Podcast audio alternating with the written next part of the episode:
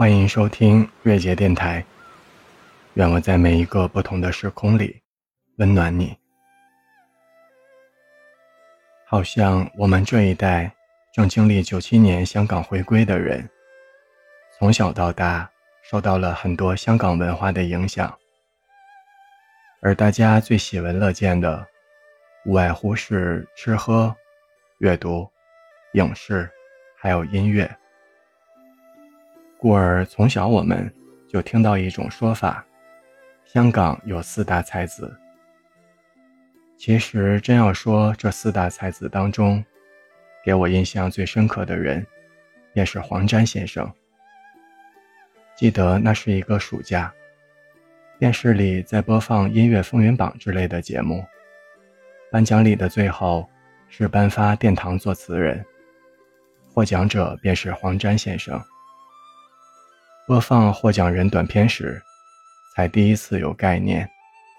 原来从小就听到的那些《沧海一声笑》《射雕英雄传》《倩女幽魂》《青蛇》等影视音乐，均出自此人之手。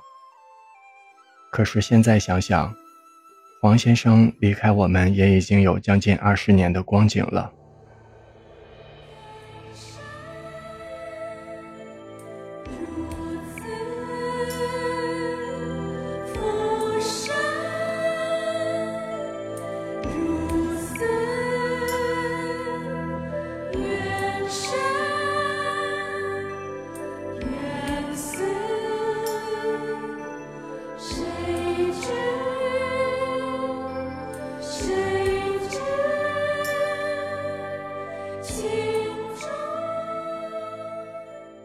所谓四大才子，音乐人黄沾先生，二零零四年辞世；作家金庸先生，二零一八年辞世。而就在半月前，作家倪匡先生辞世。今天想到这几位才子，并非偶然，其实是来自一种感慨：昔日的他们。如今只剩下美食家蔡澜先生与我们同在。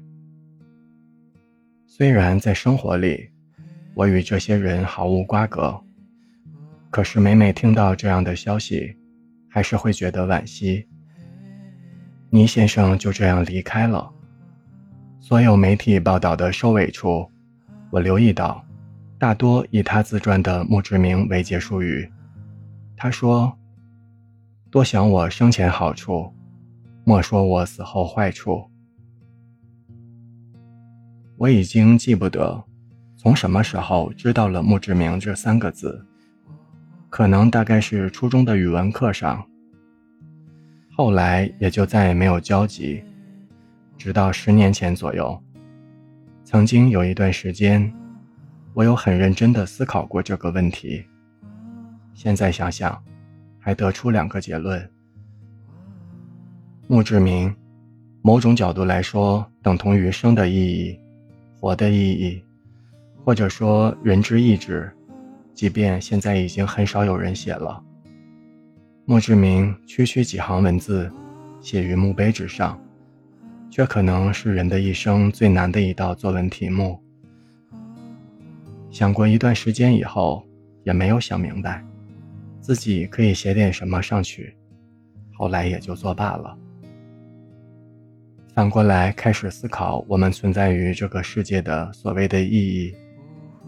用我最爱的黄沾先生的话来说，那就是“一入江湖岁月催，只叹江湖几人回。人就是江湖，你如何退出？”而用我的话来说，我是这样觉得的。首先，你做的事是否有意义？是对谁有意义？是对这个社会是否有意义？最好要有点意义。可能这也就解释了为什么有些成功人士，到最后都在慈善事业上努力吧。另外，你的社会角色是否可以被轻易的替代？假如你的工作，你的职能。你每天做的事情，随便抓一个人都可以做。那你的意义又是什么呢？你又是否具备自己的意义呢？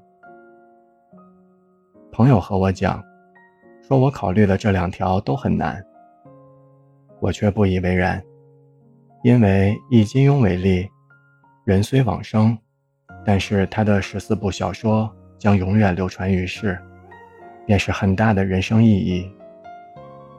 而现如今出版作品的作家这一行当，并不在少数。因为以多年前我看到的杭州某条新闻为例，有一个老板用自己的积蓄开了一家面馆，专门为早上起来工作的环卫工人提供免费的一碗热汤面。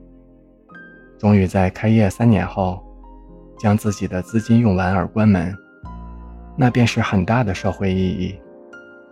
而我们的国家也有相当一部分类似这样的人存在着。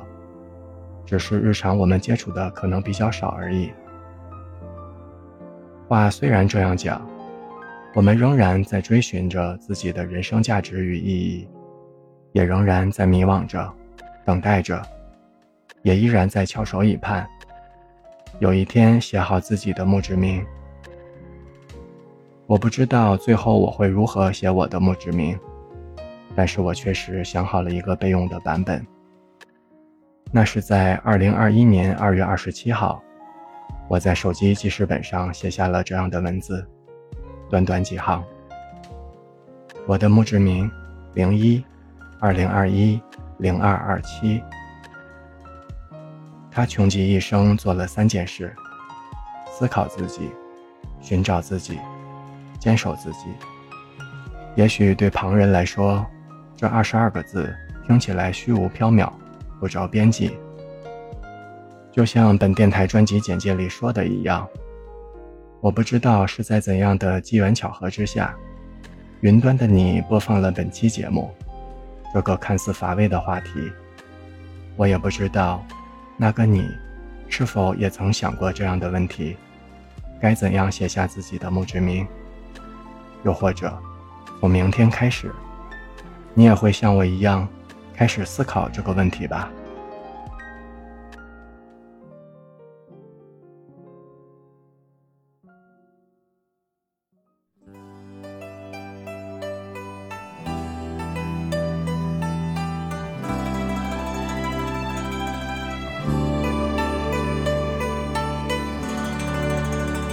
不知道在那天边可会有尽头。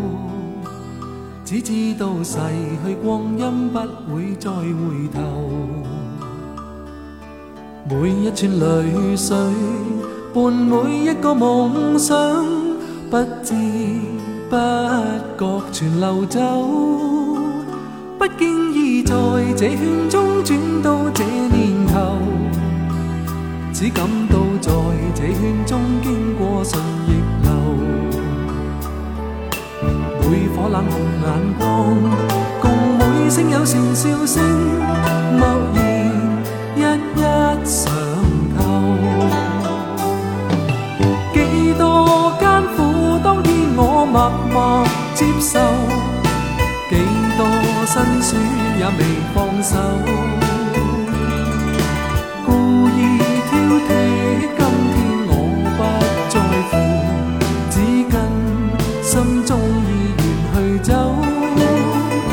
相信未作牺牲，竟先可拥有。只相信是靠双手找到我欲求。每一串汗水换每一个成就，从来得失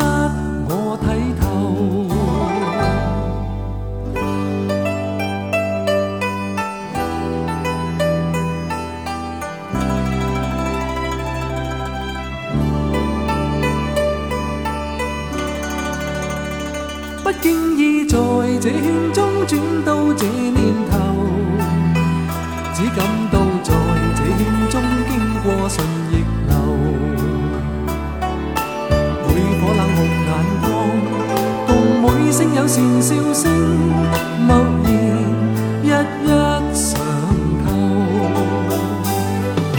几多艰苦，当天我默默接受。辛酸也未放手，故意挑剔，今天我不在乎，只跟心中意愿去走，不相信未作牺牲，竟先可拥有，只相信是靠双手找到我欲求。